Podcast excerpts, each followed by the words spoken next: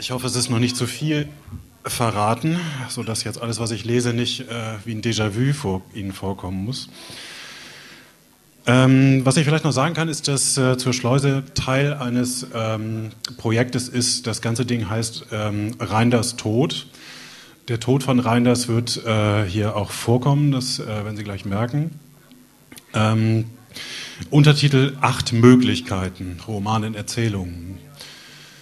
Das, was diese Geschichten, diese acht Geschichten gemeinsam haben, ist äh, die Konstellation. Es gibt einen Menschen namens Reinders, der beim äh, Sturz vom äh, Getreidesilo in einer norddeutschen Kleinstadt gestorben ist. Man weiß nicht, ist er gesprungen, ist er gefallen.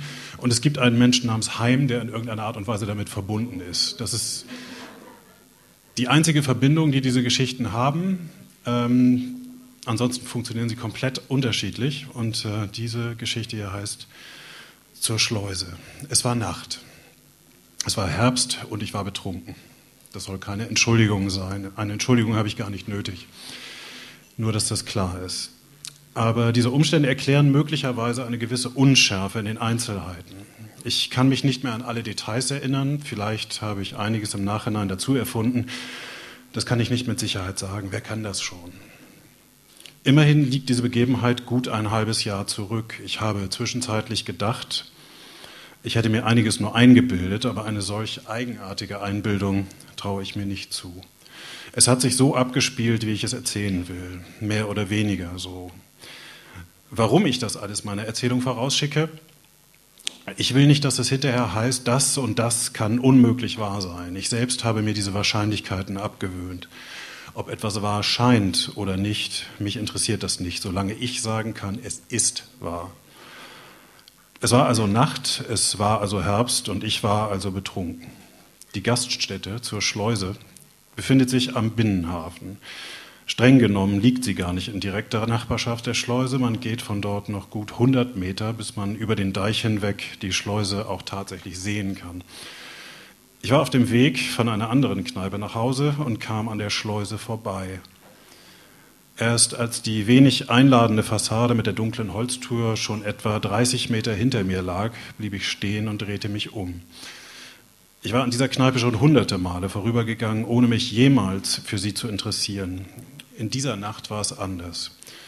Ich fragte mich, wie es darin wohl aussehe, welche Art Mensch um diese Zeit in einer Spelunke wie dieser zu finden sei, warum ich mich das niemals zuvor gefragt habe und warum ausgerechnet in dieser Nacht, ich weiß es nicht. Wie gesagt, ich war betrunken und in diesem Zustand fragt man nicht mehr nach einem Warum, man folgt einem Impuls. Vielleicht waren alle Entdecker von bisher unbekannten Orten betrunken, was weiß ich. Ich jedenfalls drückte die schwarze, gusseiserne Klinke herunter und öffnete die Tür. Schwere, dunkelrote Vorhänge versperrten den Blick ins Innere der Kneipe. Am Rand war der schwere, sparkige Stoff der zwei Vorhangteile jeweils von einem brüchigen schwarzen Band gesäumt. In der Form einer hohlen und halben aufrecht stehenden Röhre wölbte sich der Stoff in den Gastraum hinein, als stünde man im Innern einer Litfaßsäule. Es sah aus, als wolle sich die Welt außerhalb der Kneipe gegen das Innere abschotten, nicht die Kneipe gegen das Wetter da draußen. Ich schob mit der Hand einen der zwei Vorhänge beiseite und machte meinen ersten Schritt in den Schankraum. Natürlich war die Luft abgestanden, natürlich roch es nach kaltem Rauch und Bierdunst. Und, wie um diese Uhrzeit nicht anders zu erwarten, saß die Handvoll Menschen, die noch hier war, an der Theke. Die Lampen über den Tischen hatte man schon gelöscht, sie wurden nicht mehr benötigt. Der einzige Schauplatz im halbdunklen Schankraum also, der Tresen. Das ist konsequent, hier ist der Weg zu den Getränken am kürzesten und nachts gibt es keine Zeit mehr zu verlieren. Es verwunderte mich nicht, dass die Figuren am Tresen nicht herblickten, als ich den Weg in ihre Richtung einschlug. Einzig der Wirt schaute vom Spülen eines Glases kurz auf und nickte mir wortlos zu. Als ich mich an die Theke setzte, zeigte der Wirt mir sein frisch gespültes Glas, machte ein fragendes Gesicht und wartete mein zustimmendes Nicken kaum ab, um den Zapfhahn zu betätigen. Ich hatte also ein Bier bestellt. Es dauerte bestimmt zwei, drei Minuten, bis mich zwei der dort Sitzenden optisch wahrgenommen hatten. Ich schließe das daraus, dass die Blicke der Tresennachbarn und die Auslieferung des Bieres etwa zur gleichen Zeit stattfanden. Ein gut gezapftes Bier braucht nämlich keine sieben Minuten. Das ist Unsinn. Zwei, drei Minuten sind gut. Nachts geht die Tendenz in Richtung zwei Minuten. Man hat keine Zeit zu verlieren, aber das sagte ich bereits.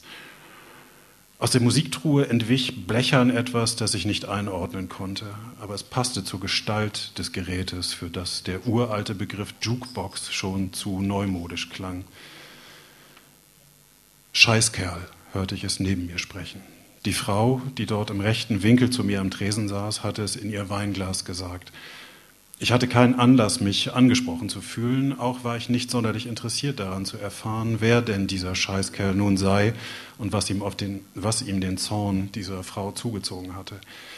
Aber mein Blick fiel auf ihre linke Hand, die mit der Innenfläche nach oben auf dem Tresen lag. Und in dieser Hand zog sich von rechts nach links die Kopflinie oder wie auch immer sie heißen mag. Ja, sicher, das tut sie bei jedem Menschen diese Frau aber hatte ihre Linie mit einem Kugelschreiber nachgezogen. In der Mitte war die Linie geteilt. Dort sah es aus, als sei eine schmale Durchfahrt inmitten des Handtellers. Auch das war nichts Ungewöhnliches, wenn man die Bemalung ignorierte. Es waren zwei senkrechte Striche, die mich irritierten. Diese Striche schlossen die Durchfahrt wie die zwei Tore einer Schleuse. Der Wirt schenkte der Frau ungefragt Wasser in ihr Weinglas nach. Sie wird den Wasserstand gut regulieren können, dachte ich. Ich hatte mein Bier schon zur Hälfte geleert, als sie sich mir zuwandte. Die Hand lag mit der bezeichneten Innenfläche nun nach unten auf der Theke. Sie stützte sich damit leicht ab, rückte auf dem Hocker zurück und blickte mich an. Ich hätte aufgrund ihrer vorherigen Haltung mit einem weitaus trüberen Blick gerechnet, aber sie sah mir aus auffällig grünen, nüchternen und wachen Augen entgegen. Ich weiß nicht, wer du bist, sagte sie, aber du bist einer von denen, so einer wie Reinders einer war. Sie sprach deutlich, ohne Lallen, aber was sie da sagte, ergab für mich keinen Sinn. Es gab viele Möglichkeiten, auf diese Anrede zu reagieren. Ein simples Wieso oder wer ist Reinders oder lass mich in Ruhe wären wohl normale Entgegnungen gewesen.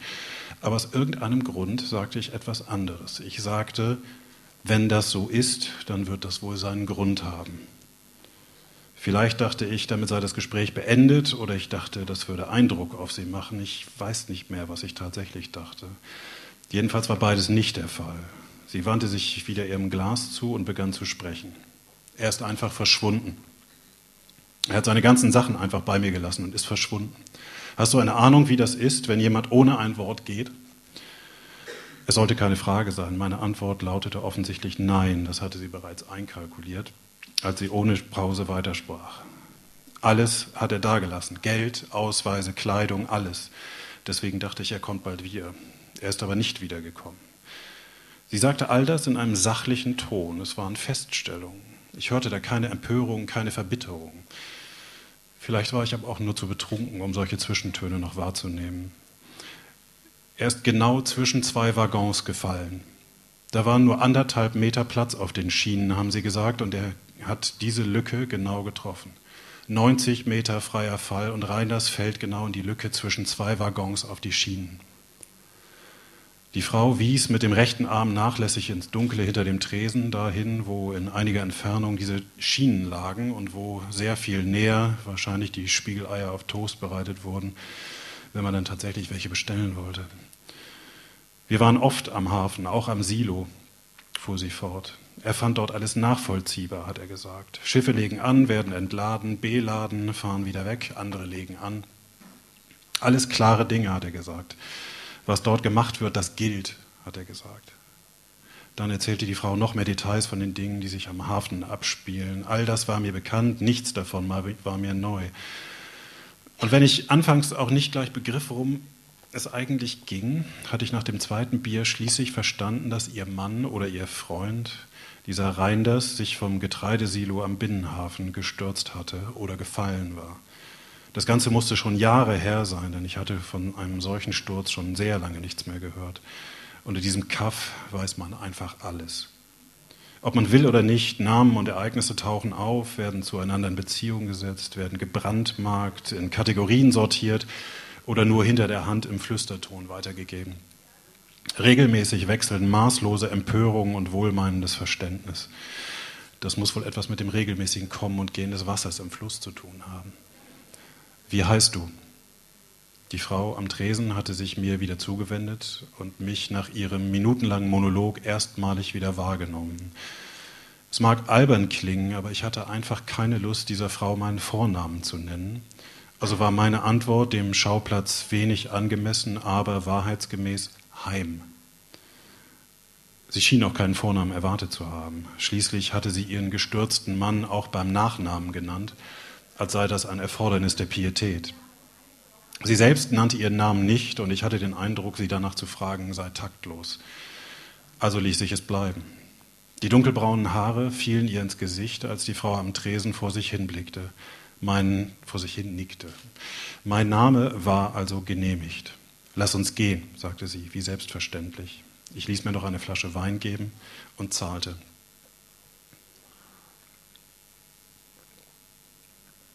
An den, Wand, an den Weg zum Strand kann ich mich nicht mehr erinnern. Ich habe keine Ahnung, worüber wir sprachen, wie wir uns verhielten. Ich habe die vage Ahnung, dass wir Hand in Hand gingen, aber das würde ich nicht beschwören.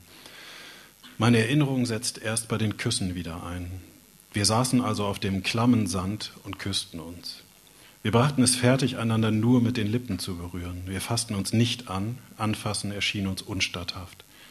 Den einen Arm zum Abstützen mit der Hand im kalten Sand, den anderen Arm seitlich auf meine Hüfte abgelegt, wandte ich mich in ihre Richtung. Sie tat umgekehrt das Gleiche.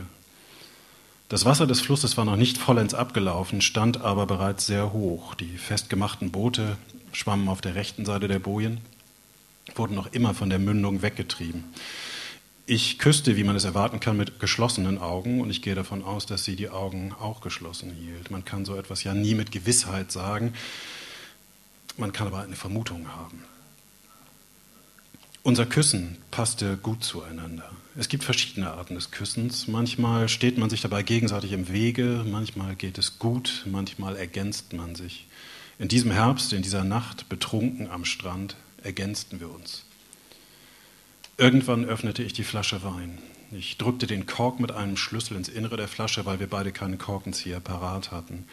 Abwechselnd tranken wir aus der Flasche und bemerkten übereinstimmend, dass die folgenden Küsse anders schmeckten. Wir hatten vielleicht eine halbe Stunde im klammen Sand gesessen, wenig geredet, oft geküsst und ab und zu getrunken, als sie plötzlich auf ihre bemalte Handinnenfläche sah und zu sprechen anfing. Es ist Hochwasser. Das ist eine besondere Zeit zweimal 30 Minuten am Tag, in denen die Schleuse im Grunde völlig überflüssig ist. Nur bei Hochwasser ist der Wasserstand im Binnenhafen oder auf dem Fluss annähernd gleich hoch. Man könnte beide Schleusentore öffnen und es hätte keine Auswirkung. Es wäre egal, keiner würde es merken. Nur die, die auf die andere Seite der Schleuse wollen, die hätten dann keinen Weg mehr hinüber. Und dann begann sie mit dem Zeigefinger der rechten Hand in ihrer linken Handfläche herumzuwischen. Sie machte das sehr gezielt. Ich hatte gleich den Eindruck, sie wolle nur einen Teil ihrer Zeichnung, nicht aber alles Kugelschreiberblau entfernen. Dann ballte sie die linke zur Faust und hielt sie mir an die Schläfe, wie einen eingefrorenen Hieb. Das war die erste richtige Berührung, an die ich mich mit Sicherheit erinnern kann, abgesehen von den Küssen natürlich.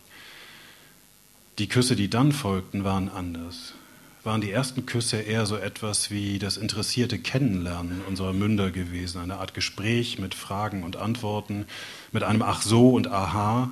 So waren die neuen Küsse jetzt gekennzeichnet durch ihre Notwendigkeit. Sie waren eher wie ein Atmen. Die taktvolle Nichtberührung war aufgehoben. Wir griffen nacheinander und sahen alles an, was wir ergriffen, soweit das bei dem Nachtlicht überhaupt möglich war die neuen Küsse mit geöffneten Augen, abwechselnd mit Staunen und Einverständnis im Blick, die Geräusche der fremden Kleidung so ungewohnt nah, Kälte und Wärme, die sich nicht abwechselten oder gar abstießen, sondern einander ausglichen. Es war ein völlig selbstverständlicher Ausnahmezustand. Es gab keinen klaren Sternenhimmel, keinen sichtbaren Atem, keinen Glanz und keinen Klang auf dem Wasser, da waren keine Beteuerungen und Schwüre, nichts wies über das, was wir taten, hinaus. Jede Berührung, jeder Kuss, jedes Tun und jedes Lassen bedeutete sich selbst und es galt. Als unser Blick sich wieder weitete, Als der Sand wieder klamm war, als wir lächelnd auf das eben Geschehene zurückblickten, als liege es schon Jahre zurück, da sagte sie, ja, es hat seinen Grund. Es dauerte eine Weile, bis ich begriff, dass sie sich auf den Anfang unseres Gespräches bezog, auf unsere ersten Sätze in der Schleuse. Wieder hielt sie mir die geschlossene linke Faust an die Schläfe und nestelte mit der rechten umständlich einen Kugelschreiber aus ihrer Jackentasche. Dann öffnete sie die Faust und ich sah im dämmerigen Schimmer eines vorbeifahrenden Binnenschiffes, dass sie sich die senkrechten Striche ihrer Zeichnung entfernt, die nachgezogenen Handlinien aber blau belassen hatte. Jetzt schloss sie die Lücke zwischen den Linien wieder mit zwei senkrechten Strichen. Sie blickte auf den Fluss und nickte. Die Boote begannen langsam, sich mit der gerade einsetzenden Ebbe auf die linke Seite der Bojen zu legen, als sie schließlich aufstand. Ihr Blick wanderte am Ufer entlang bis zu den Hafenanlagen, bis zu den Getreidesilos. Es war sehr schön, sagte sie einfach, und ich konnte nicht mit Sicherheit sagen, ob sie uns damit meinte oder etwas völlig anderes. Ich fragte, sehen wir uns wieder? Und sie sagte ja. Es klang bestimmt.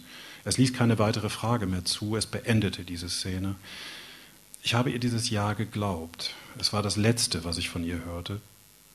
Ich blieb bestimmt noch eine Viertelstunde im klammen Sand sitzen, nachdem sie gegangen war. Einen klaren Gedanken konnte ich nicht fassen. Ich kann mich auch nicht mehr daran erinnern, wie ich nach Hause gekommen bin. Ich weiß nur, dass mir schon am Strand, wenige Minuten nachdem sie gegangen war, die ganze Geschichte wie erfunden vorkam. Wie gesagt, das alles ist ein halbes Jahr her und ich habe die Begebenheit noch niemandem erzählt. Warum ich sie jetzt erzähle? Es ist Frühling halt, damit es gleich klar ist. Es geht hier nicht um einen aktuellen Gefühlsstau, jahreszeitlich bedingte Sentimentalitäten oder eine ungestillte Sehnsucht, die sich mit Krokussen und Narzissen aus einem winterlich verödeten Boden erhebt. Nein, es ist viel banaler. In jeder Nacht trug ich eine bestimmte Jacke, meine Übergangsjacke. Sie eignet sich weder für Sommer noch für Winter, aber für Herbst und Frühling ist sie gut. In der Nacht mit der Frau am Strand trug ich sie zum letzten Mal im Herbst.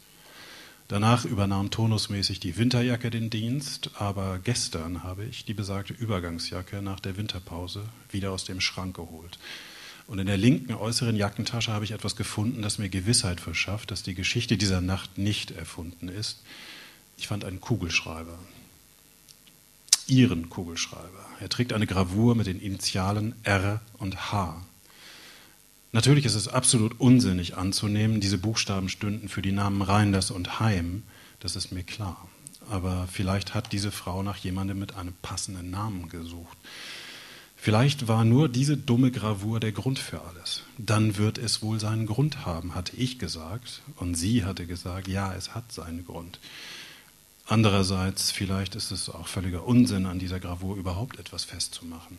Und es sind einfach ihre Initialen oder der Kugelschreiber ist nicht einmal ursprünglich ihrer gewesen, was weiß ich. Immer wenn ich dort bin, an der Stelle am Strand, an der wir gemeinsam waren, dann interessiert es mich nicht mehr, was es mit der Gravur auf sich hat.